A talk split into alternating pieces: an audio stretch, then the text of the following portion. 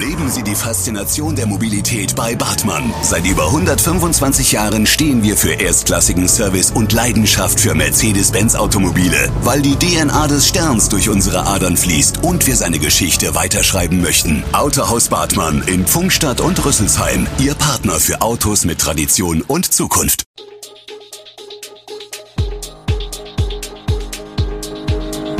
Gude, unser morgendliches News Update. Das Wichtigste aus Südhessen für Sie im Überblick.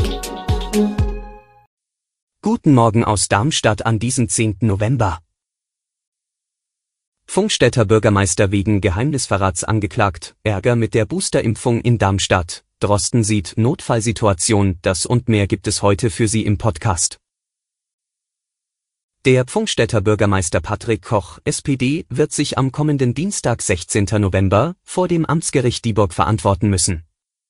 Der Vorwurf lautet auf Verletzung des Dienstgeheimnisses, kurz gefasst Geheimnisverrat. Allerdings hat dieses Strafverfahren nichts mit seiner Tätigkeit als Bürgermeister zu tun, sondern mit seinem früheren Beruf als Polizist.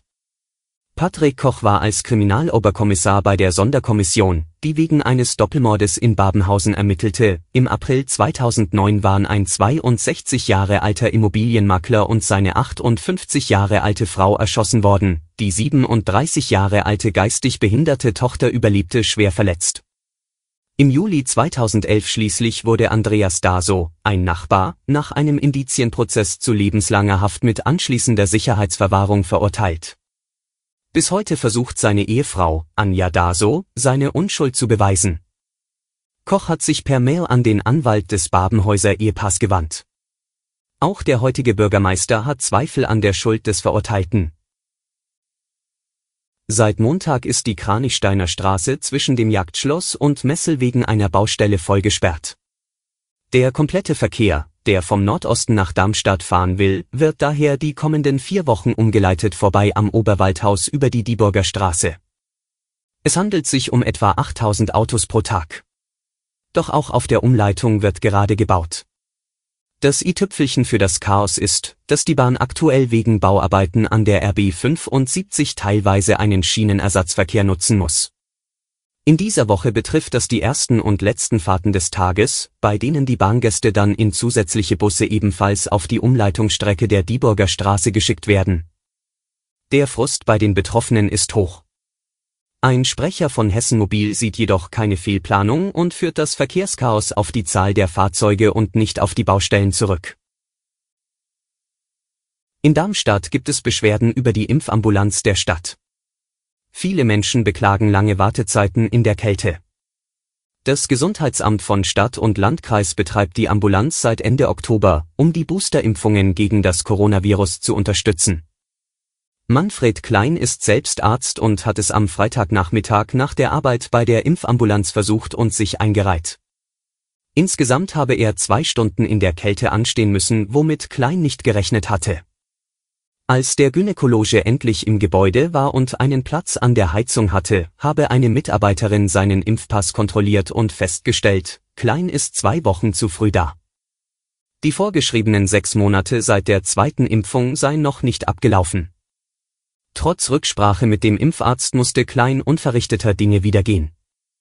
Wir Ärzte wissen, dass es egal ist, ob zwei Wochen hin oder her, empört er sich über das Vorgehen.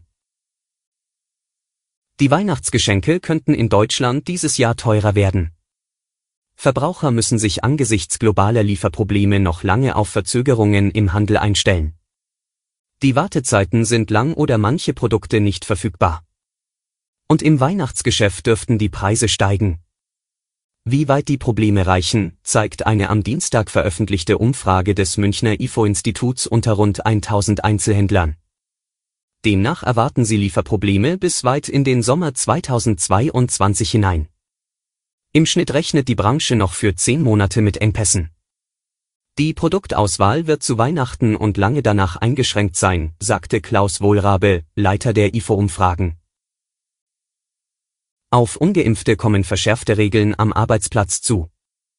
SPD, Grüne und FDP planen 3G, das bedeutet, nur wer geimpft oder genesen ist oder einen tagesaktuellen Test vorweist, soll künftig zur Arbeit gehen können. Viele wesentliche Fragen allerdings sind noch ungelöst. Geplant ist, dass Beschäftigte in Präsenz am Arbeitsplatz, die weder eine Impfung noch einen genesenen Status haben, sich künftig täglich auf Corona testen lassen müssen. Diese allgemeine 3G-Regel am Arbeitsplatz soll dabei helfen, die neue Pandemiewelle zu brechen. Verankert werden soll die neue Vorgabe voraussichtlich im Bundesinfektionsschutzgesetz. Sie soll flankiert werden durch die Wiedereinführung kostenloser Corona-Bürgertests. Offen ist, ob der Arbeitgeber zumindest zeitweise erfahren können soll, welche Beschäftigten geimpft sind. Bisher können nur Beschäftigte in Kitas, Schulen und Pflegeheimen vom Arbeitgeber gefragt werden, ob sie geimpft sind. Die Arbeitgeber hatten bereits ein Fragerecht für alle Branchen und Betriebe gefordert. Der Virologe Christian Drosten sieht Deutschland bei Corona in einer Notfallsituation und hält neue Kontaktbeschränkungen für denkbar. Wir müssen jetzt sofort etwas machen, sagte der Leiter der Virologie in der Berliner Charité am Dienstag im NDR-Podcast, das Coronavirus-Update zur aktuellen Corona-Lage in Deutschland. Mittel- und langfristig sei der Ausweg aus der Pandemie klar, wir müssen die Impflücken schließen. Das ideelle Ziel müsse eine dreifach komplett durchgeimpfte Bevölkerung sein. Darauf könne man angesichts volllaufender Intensivstationen aber nicht warten.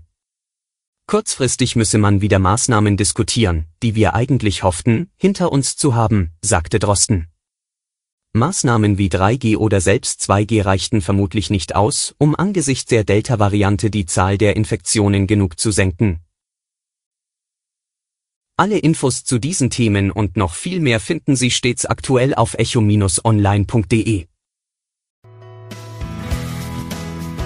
Gute Südhessen ist eine Produktion der VRM von Allgemeiner Zeitung, Wiesbadener Kurier, Echo Online und Mittelhessen.de. Redaktion und Produktion die NewsmanagerInnen der VRM. Ihr erreicht uns per Mail an audio.vrm.de.